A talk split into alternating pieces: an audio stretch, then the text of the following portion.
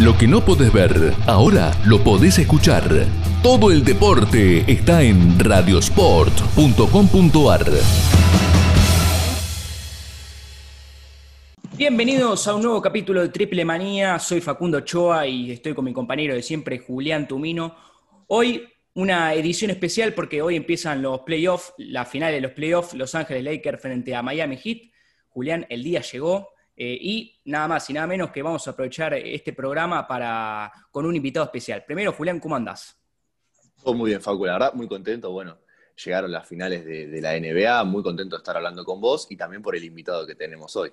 Así, nuestro invitado es Nacho Miranda. Eh, la verdad que cuando vos, Julián, me propusiste la nota, eh, yo lo conocía de, Twitter, veía las, las, noticias que subía, las historias eh, que subía en sus redes sociales, aprovechando en Basket Plus. Eh, la verdad que me pone muy contento tenerlo a Nacho con nosotros y nada más y nada menos que hablar de la NBA, ¿no? Sí, obvio, obvio.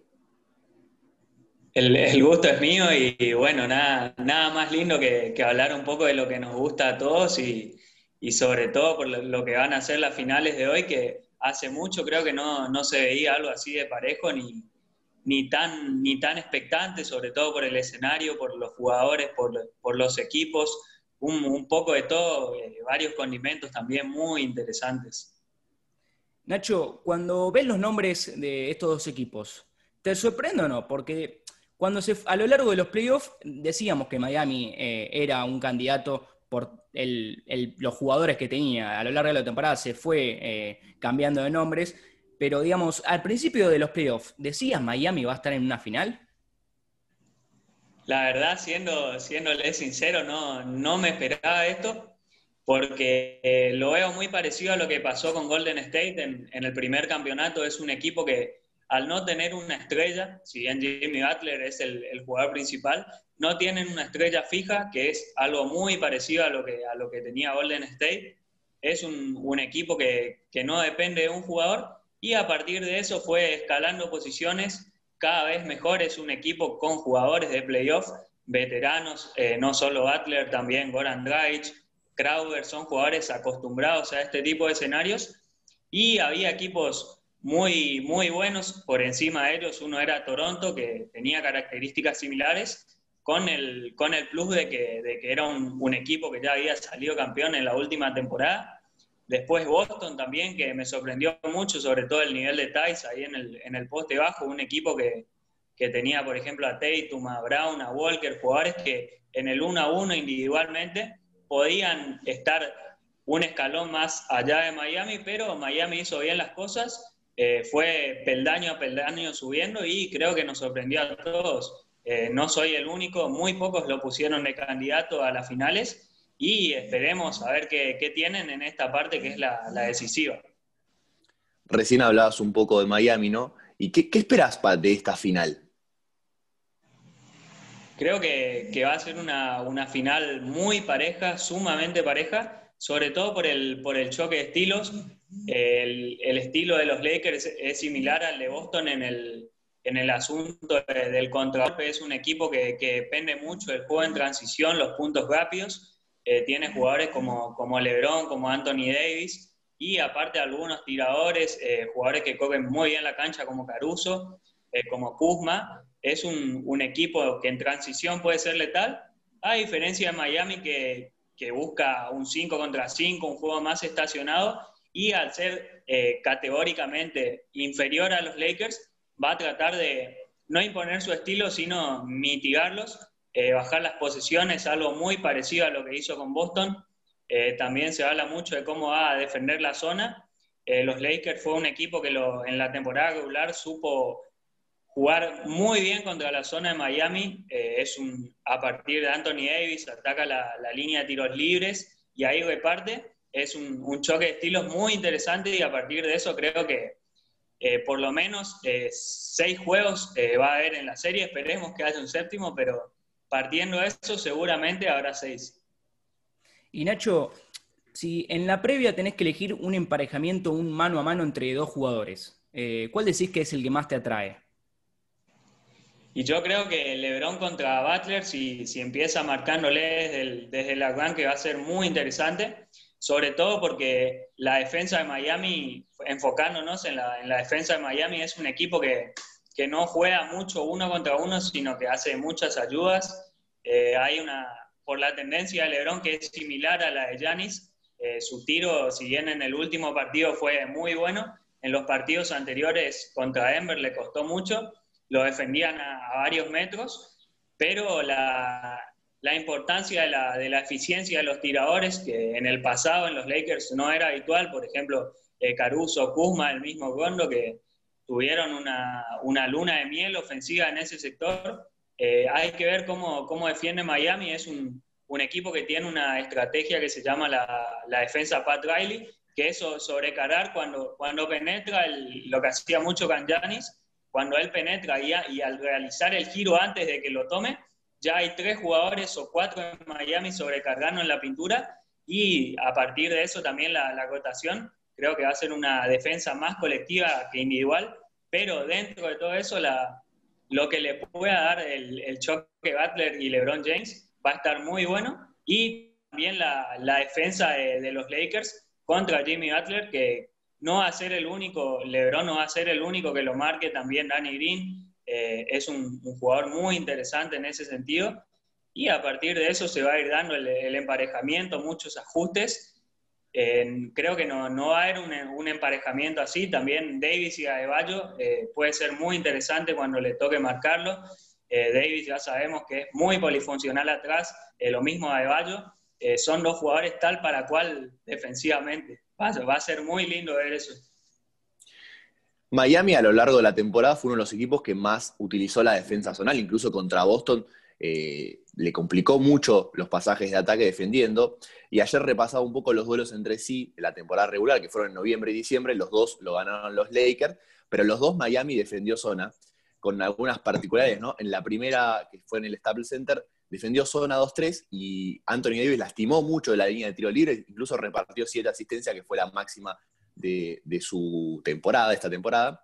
Eh, y después, en un duelo después, en cancha de Miami, defendió zona 1-3-1, perdón, eh, protegiendo mucho esa pintura y sobre todo, eh, más que nada la pintura, más que nada la línea de tiro libre. Y sobre todo cuando no estaba Anthony Davis en la cancha. ¿Cómo pensás que, que puede resultarle la zona en esta final?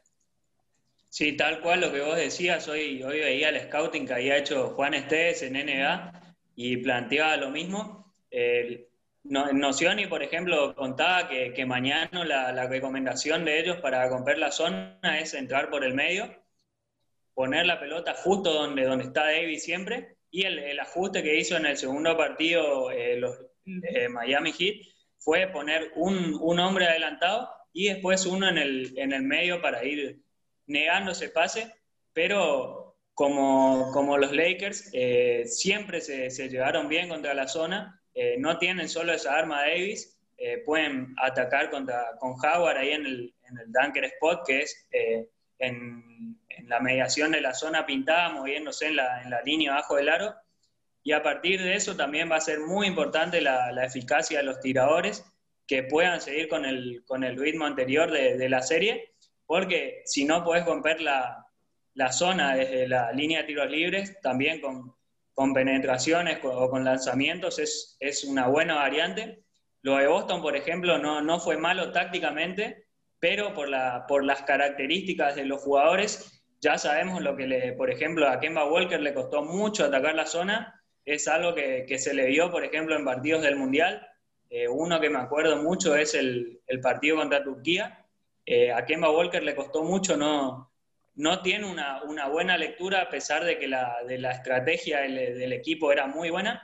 Le costó bastante y creo que es algo que los Lakers no le va a pasar porque no solo LeBron tiene un alto IQ, también Davis, eh, John Gondo, eh, Caruso son jugadores que saben atacar contra ella y estaría, va a estar bueno cómo hace ese ajuste Spoelstra.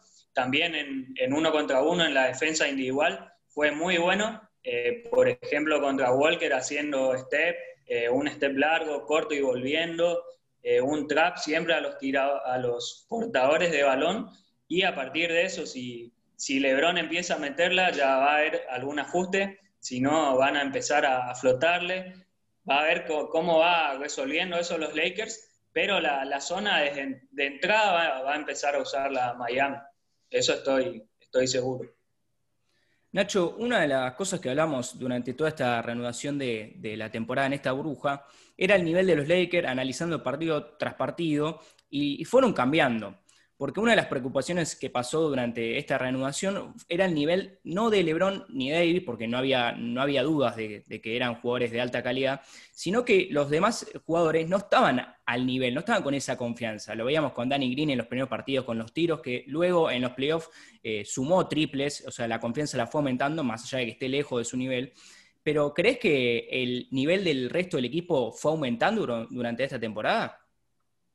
Sí, sin dudas. Eh, como decías vos, con Danny Green es el, uno de los mejores casos, eh, junto con Ryan Rondo, que son, son jugadores experimentados, eh, ya tienen anillos, ya saben lo que es jugar playoffs finales. Son jugadores que de a poco van creciendo y se guardan para esto.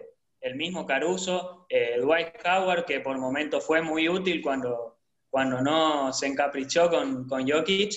es un equipo que en las difíciles se agranda, el, mismo Lebron, pero eh, hay que ver el aporte de la banca. Por ejemplo, Miami Heat, el, sexto máximo anotador del equipo, eh, eh, tiene la misma cantidad que el tercero de los Lakers. Lo que, lo que no tienen los Lakers es una tercera espada, pero en, en esa tercera espada está todo el equipo.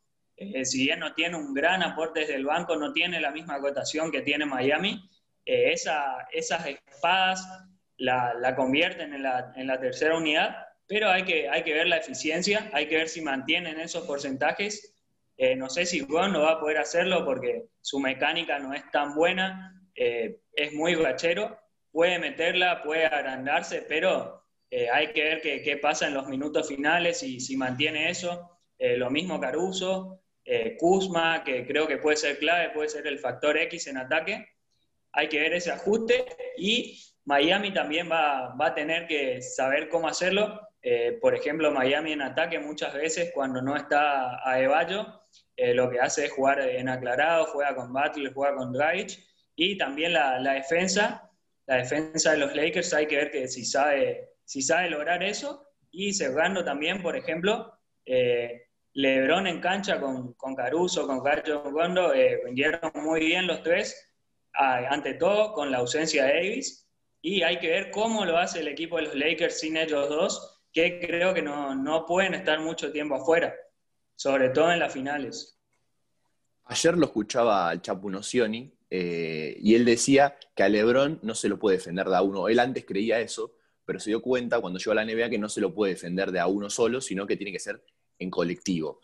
¿Cuánto puede ayudar eh, que Miami tiene grandes defensores en su roster, eh, en ese emparejamiento con LeBron. Ya lo demostró con Giannis en la serie, donde realmente lo defendió muy bien, pero sobre todo no hubo un solo jugador que lo defendiera, sino varios. Te podría nombrar cuatro o cinco. ¿Cuánto ayuda eso?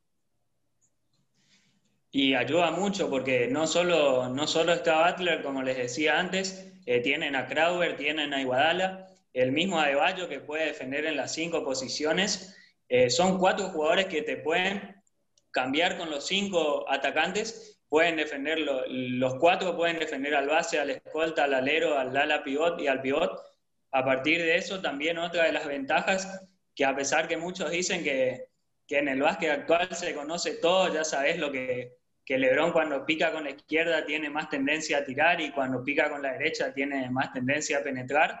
Eh, el factor X, que puede ser expuesta, que lo conoce como nadie, lo dirigió tantos años, él también va a ser muy importante eh, los consejos que le pueda dar a, esos cuatro defensores y a partir de eso también desgastarlo. Como vos decías y como decía el Chapu, no, no se lo puede defender de a uno, pero sí se lo puede ir molestando, desgastando, para que al final llegue, cansado, que no pueda jugar cómodo. Es algo que, que hizo muy bien contra Milwaukee, pero LeBron si se le abre el aro puede ser peligroso, ya lo demostró en el último partido contra Denver es un jugador que no tiene miedo de tirar de media distancia, va a ir calentando desde la media distancia y después cuando, eh, cuando esté encendido va, a animarse de triple y, no le va a temblar el pulso. Hay que ver cómo, cómo lo desgastan ellos, pero es una ventaja que tiene Miami tener cuatro defensores así, sobre todo ellos. Nacho, ¿cómo describirías la temporada de Lebron? Porque fue una temporada especial, más allá de que tuvo una pausa bastante grande, eh, donde fue candidato a mejor jugador de, la temporada, donde su juego fue cambiando a lo, largo de los años. Muchos estábamos acostumbrados a lo que hacía en Cleveland, que era eh, puramente anotador, o sea, se hacía cargo, obviamente porque no tenía esa espalda que tiene ahora, pero el de ahora yo siento que también es muy importante el, labor que tiene Lebron en este, en este equipo. Sí, sobre todo porque esa clase de jugadores que están en el primer nivel, eh, no solo Lebron, por ejemplo, vos lo ves a Escola y los tipos van año a año mejorando algo. Eh, ahora Escola puede salir picando, tirar de triple, eh, jugar con, de frente al aro. Y Lebron lo mismo, creo que este año el, si algo le faltaba era jugar de base. Si bien ya no hay posiciones, se podría decir que es un portador de balón y aparte de eso, el, detalle superior que le agregó este año fue su triple, eh, saliendo a 9 metros o un poquito menos. Es un jugador que, lo practicó mucho, lo practicó mucho este año y se están viendo los cambios. En el último partido se lo notó eh, con la daga esa que mete al final. Es un, a partir de eso es un jugador que cada vez va mejorando y si vos le, le das una ventaja, él la va a tomar, la va, a aprovechar y, va a hacer mejor a sus jugadores, que es algo que dicen que los 16 años que lo tenían. Y también creo que un factor clave fue la pausa, porque a mí me preocupaba mucho la cantidad de minutos que venía teniendo un jugador como él, promediaba más de 30 minutos por partido antes de, la pausa por coronavirus, y a partir de eso pudo descansar mucho, eh, pudo recuperarse la, lesión en la ingle que tenía, que lo, tuvo a maltraer en los últimos partidos. Se recuperó, eh, gradualmente fue adquiriendo ritmo y ahora está muy bien.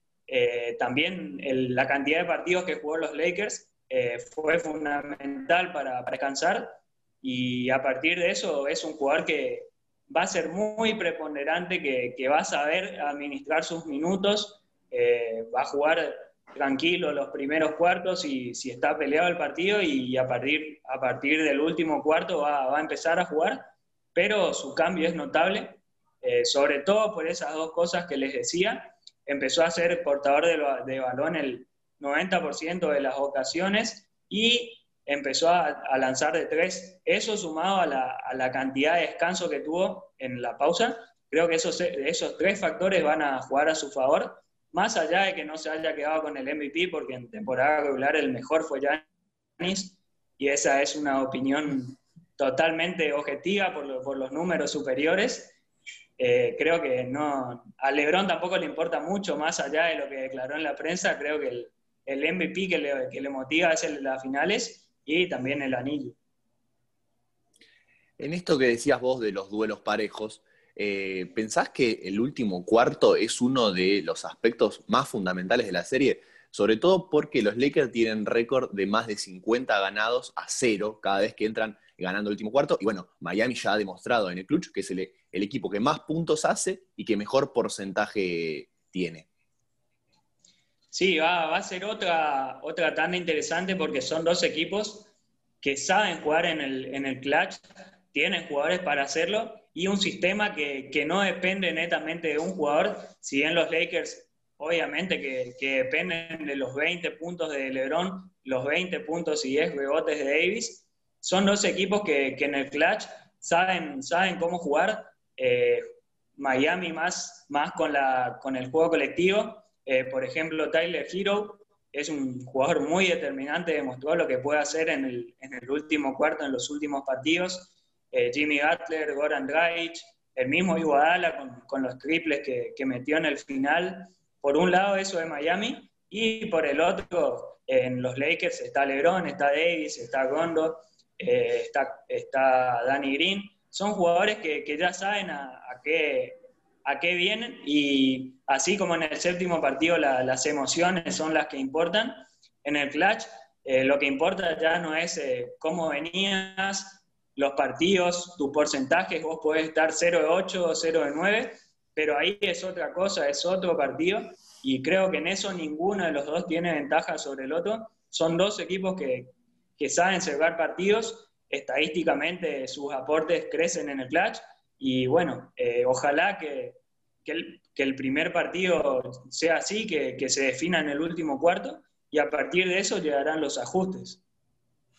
Nacho, eh, no te quiero poner en compromiso, pero si tenés que dar un candidato a quien se lleve la final, ¿lo tenés? Y yo creo que, los Lakers eh, van a ganar, eh, no sé si a, cinco o seis partidos, pero en el séptimo no me apostaría a, apostar contra, no me animaría a apostar contra LeBron, eso está claro. Julián, vos lo tenés, por ejemplo? Yo no lo tengo, está más, está más parejo. veo seis o siete partidos, pero creo que eh, el candidato son los Lakers, principalmente porque tienen a, como decía Silvio Santander hace unas semanas, tienen a, a dos de los mejores jugadores del mundo, dos de los cinco, como son LeBron y Davis. Entonces es muy difícil apostar en contra de ellos. Pero también es cierto que Miami en esta burbuja fue el que mejor básquet demostró. Sí, sí, obviamente. Y, hay que dejar en claro que desde el principio Miami, como bien decíamos al principio, eh, se veía que tenía un buen equipo y fue mejorando a lo largo de estos partidos y se fue haciendo fuerte claramente eh, durante esta conferencia. Eh, Nacho, llevándote a lo que fue esta temporada, una de las cosas que nosotros analizábamos era la conferencia oeste y este que mucho al principio decíamos, bueno, la conferencia oeste repleta de buenos jugadores individuales, repleto de equipazos eh, al nivel de Space Jam parecía, y nos olvidamos y decíamos, no, el este va a quedar sin equipo, se fue Lebron, ahora qué va a pasar, pero un, poco el análisis que hacíamos era, justamente me parece que no se terminaba de explotar la conferencia este por la dominación que tenía Lebron en esa conferencia, y justamente vimos equipos que la verdad que funcionaron como equipo, Miami, Boston, eh, Toronto. ¿Crees que, la conferencia este se le sacó un poco de mérito por mucho tiempo? Sí, no, sé si sacarle mérito porque hay, hay, equipos muy buenos y parejos en los seis primeros puestos. Eh, tenés Miami, Boston, Indiana, eh, Milwaukee. Son, son equipos muy buenos, muy, muy regulares, muy tácticos pero cuando vas a la parte baja, eh, tenés a, Orlando, por ejemplo, eh, Brooklyn, eh, antes de, que se unan Kyrie Irving, Durán y demás, son equipos que hay, hay mucha polaridad en la conferencia este. tenés los que son muy buenos y tenés los que son muy bajos. Creo que ahí está la diferencia con la conferencia oeste y las críticas que se le hace.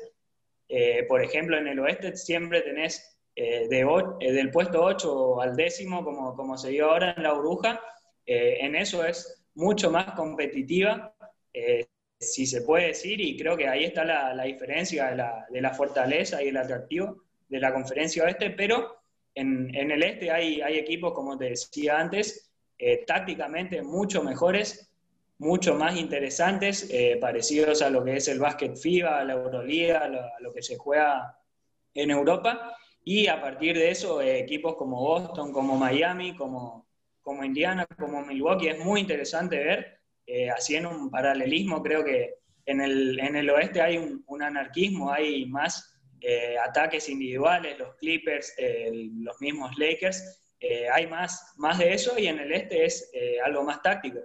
Pero decir que, decir que no es atractiva creo que es caer en una, en una banalidad. si bien si bien hay equipos más débiles en las últimas posiciones de playoff, en, en, los seis primeros puestos es algo que está muy parejo y que esperemos que se traduzca en el, en el futuro. Vamos a ver cómo, cómo se arma y cómo amoldan todas las piezas los Nets en la próxima temporada. Y también eh, ese octavo puesto quizás eh, siga siendo ocupado por Orlando, pero esperemos que cada vez se vaya poniendo mejor y que se revalorice la, la conferencia este, que, en el pasado también era la, más interesante. Nacho, viste que en, esta época de cuarentena, desde que arrancó, hubo una discusión sobre ¿te gusta la NBA? ¿No te gusta la NBA? ¿Miro la NBA? ¿No miro la NBA? Bueno, vos ya sabemos más o menos qué pensás vos, porque estamos hablando de la NBA hace más o menos 25 minutos, pero ¿qué perspectiva tenés eh, de, esta, de, esta, de esta pregunta que surgió? Por ejemplo, nosotros le preguntamos a Pato Garino, que ha jugado en NBA, y él dijo que no mira un partido. ¿Cómo? No, te escuché lo último. Que le preguntamos a Pato Garino qué pensaba, qué, opinaba de esto, eh, y él dijo que ve un cuarto o ve el último como, como mucho, ¿no? No, no puede ver un partido completo, incluso habiendo jugado en la NBA. Sí, sobre todo creo que es la, opinión eh, muy generalizada. Hay, hay jugadores que solo disfrutan el último cuarto y es algo muy justo porque la NBA, más allá de todo, es un show y el último cuarto es cuando los jugadores empiezan a jugar. Eh, hasta, el, hasta el último cuarto hay más de, de, probar, de buscar variantes, de regular un poco, pero creo que hay que trazar un, otro paralelismo que es lo que es temporada regular y playoff. En playoff todos los partidos son emocionantes, son más tácticos, más escauteados, y en temporada regular es más el último cuarto lo que, lo que se juega. Por momentos, no, no te voy a mentir, hay partidos que son exhaustivos, que, que, parece que no terminan nunca. Yo, yo los veo porque me gusta y siempre encontrás algo, pero creo que, que está buena la, la, variante que se dice que, que en la NBA no se defiende, pero es un, concepto muy, muy general. Eh, en la NBA sí se defiende, solo que hay, hay partidos en los que se hace, eh, se regula mucho, sobre todo porque tenés 82 partidos, eh, no hay ninguna liga que juegue esa cantidad, vos tenés que seleccionar los partidos, tenés que seleccionar en los back-to-back, por ejemplo, no, si jugás en el primero bien, en el segundo tenés que cuidar al personal, pero más allá de eso, si a alguien le, queda alguna duda de, que en la NBA no se defienden estos playoffs, eh, quedó claro que, no es así, que, hay mucho planeamiento, incluso mucho más que en otros años. El, mejor ejemplo es la defensa en zona. Eh, hace, hace, algunas temporadas no se veía mucho, ahora se sabe muy bien cómo utilizarla. Eh, no es fácil atacar, solo que hay algo que siempre digo, que es que las defensas son muy buenas, pero los ataques son mejores. El, caso de Lebron es uno, vos podés defenderlo, podés eh, fatigarlo, pero eh, Lebron al, final va, a anotar. Eh, lo mismo Anthony Davis, Kawhi Leonard, son jugadores que, se entrenan todo el año para eso, son los mejores técnicamente. la escuela de Estados Unidos en técnica individual es la, es la mejor. Y a partir de eso creo que decir que, en la NBA no se defiende es algo despectivo, si se, lo, si se lo puede decir así, porque se defiende y se defiende muy bien, pero eh, en temporada regular, obviamente hay que tomarlo con no siempre defenderlo, hay que cuidar, hay que regular el cuerpo, no, no son máquinas, y a partir de eso, obviamente, si vos no seguís eh, partido a partido, puede dar esa sensación eh, de que en la NBA no se defiende, pero si, si lo estudias bien, si te pones en un modo crítico, eh, está claro que, que, no es así, que, que, en la NBA sí se defiende. Y Nacho, una de, las cosas, dejando de lado lo, que pasa dentro de la cancha, ¿cómo viviste la renovación de, la temporada? Porque se habló mucho, por, hubo muchos meses de, incógnita, de no saber qué, qué pasaba.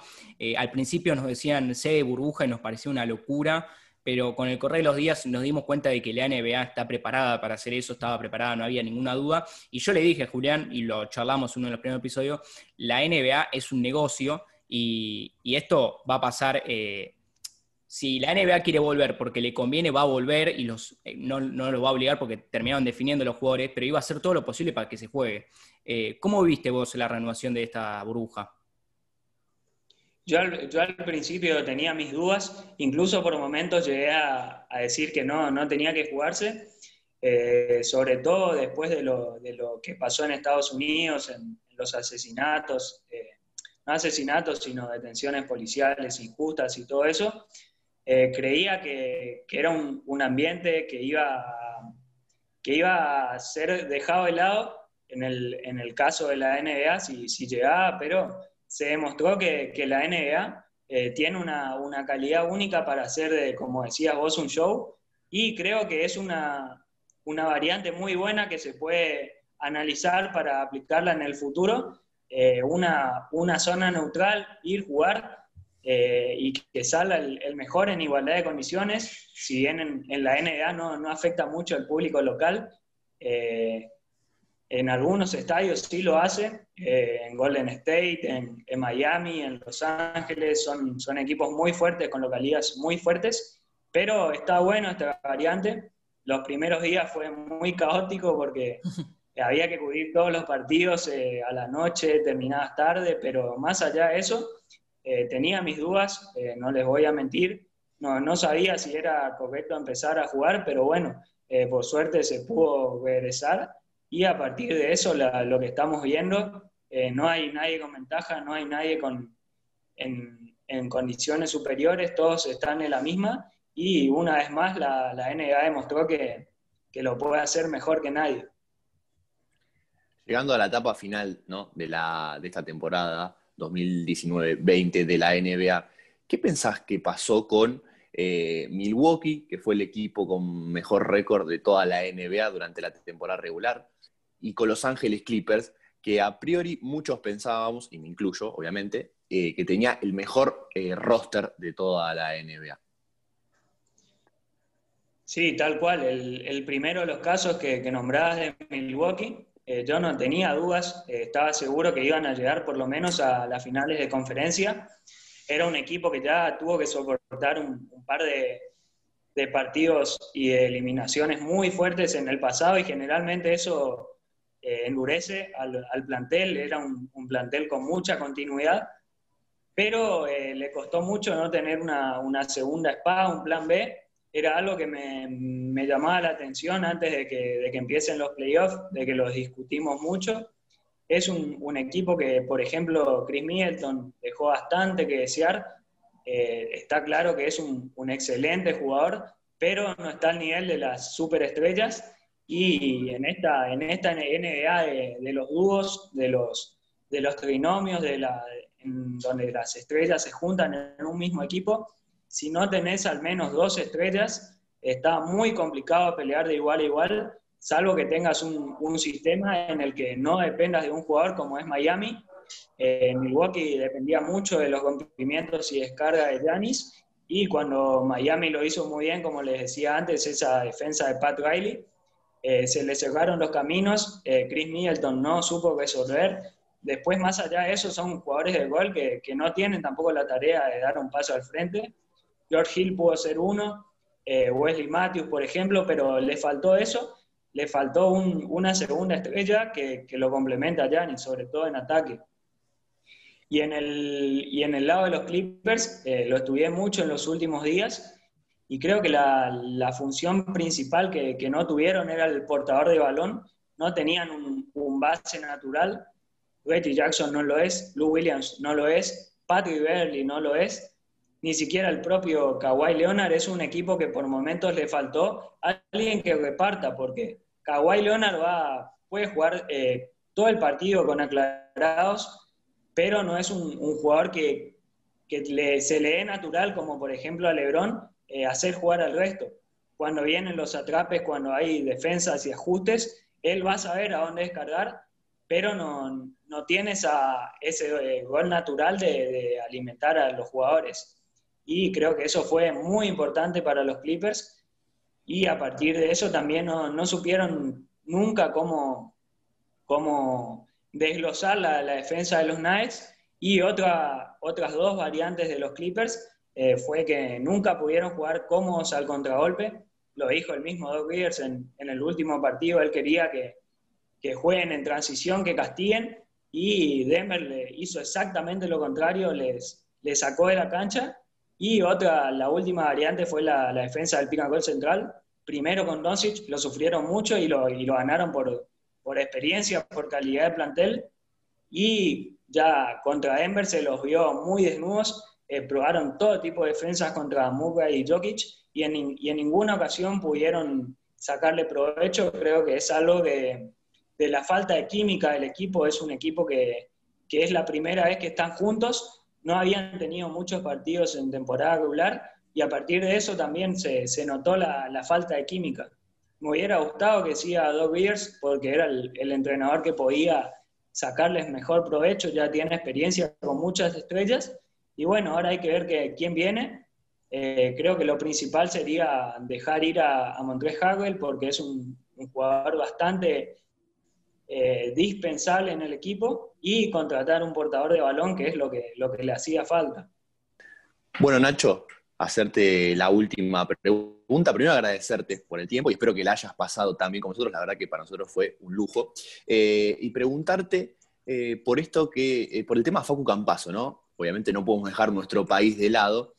¿Cómo pensás que encajaría en la NBA? Hay muchas posibilidades de que cuando arranque la temporada que viene, seguramente sea el año que viene, el otro día lo dijo Adam Silver, Facu termine en la, en la NBA.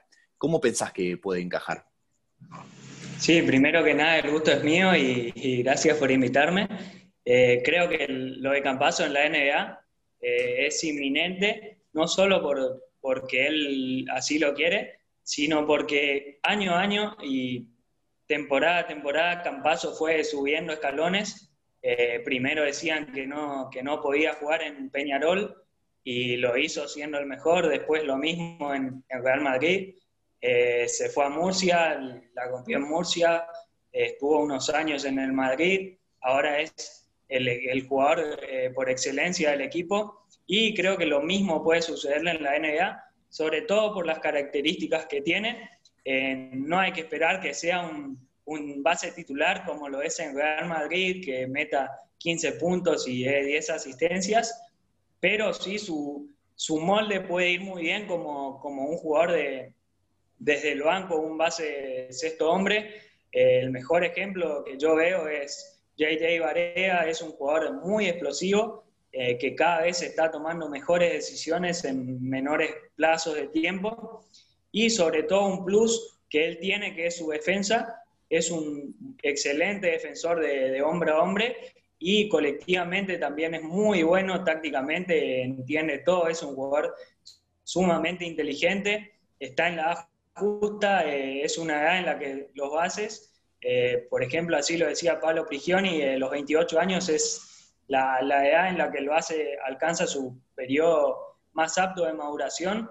Es un jugador que está en su mejor época, tiene el físico, tiene las piernas, la inteligencia. creo que a partir de eso, si está en un buen ambiente, va a rendir muy bien eh, haciendo una delimitación de los equipos. Eh, Dallas puede ser uno de los, de los equipos que, que sonó mucho. Eh, bueno, San Antonio también, pero por la cantidad de bases que tiene lo veo muy difícil. Y el equipo en el que más me gustaría verlo, que, que también sonó, es Minnesota Timberwolves. No solo porque está Pablo Prigioni, sino también porque es un equipo joven que le vendría muy bien un aporte de un veterano como él está de Angelo Russell en la base, pero más allá de eso no tienen un, buen armador. Y especialmente en el costado defensivo es un equipo de los peores atrás. Eh, Russell es bastante bajo su nivel, lo mismo Towns. Eh, con la llegada de Beasley mejoró un poco eso, pero es un equipo que no tiene una cultura defensiva, que es lo que están tratando de construir en Minnesota a partir de, la llegada de Prigioni y de Gerson Rosas, que, están cambiando un poco eso y creo que Campaso en ese sentido eh, puede darles un salto de calidad, es un jugador que, impacta mucho atrás, eh, desde que el minuto que entra eh, ya sabes que está con la intensidad al 100%, si tiene que defender al base defiende, si tiene que defender al escolta lo hace, es muy molesto, contagia a sus compañeros, creo que ese sería el mejor equipo para él. Nacho, aprovechando, haciéndote la última y, ya agradecerte por todo este tiempo que nos diste, la verdad que estamos muy contentos con tu participación. Eh, cuando analizábamos eh, los equipos que podía ir eh, Campaso, obviamente veíamos, como vos decías, a Minnesota.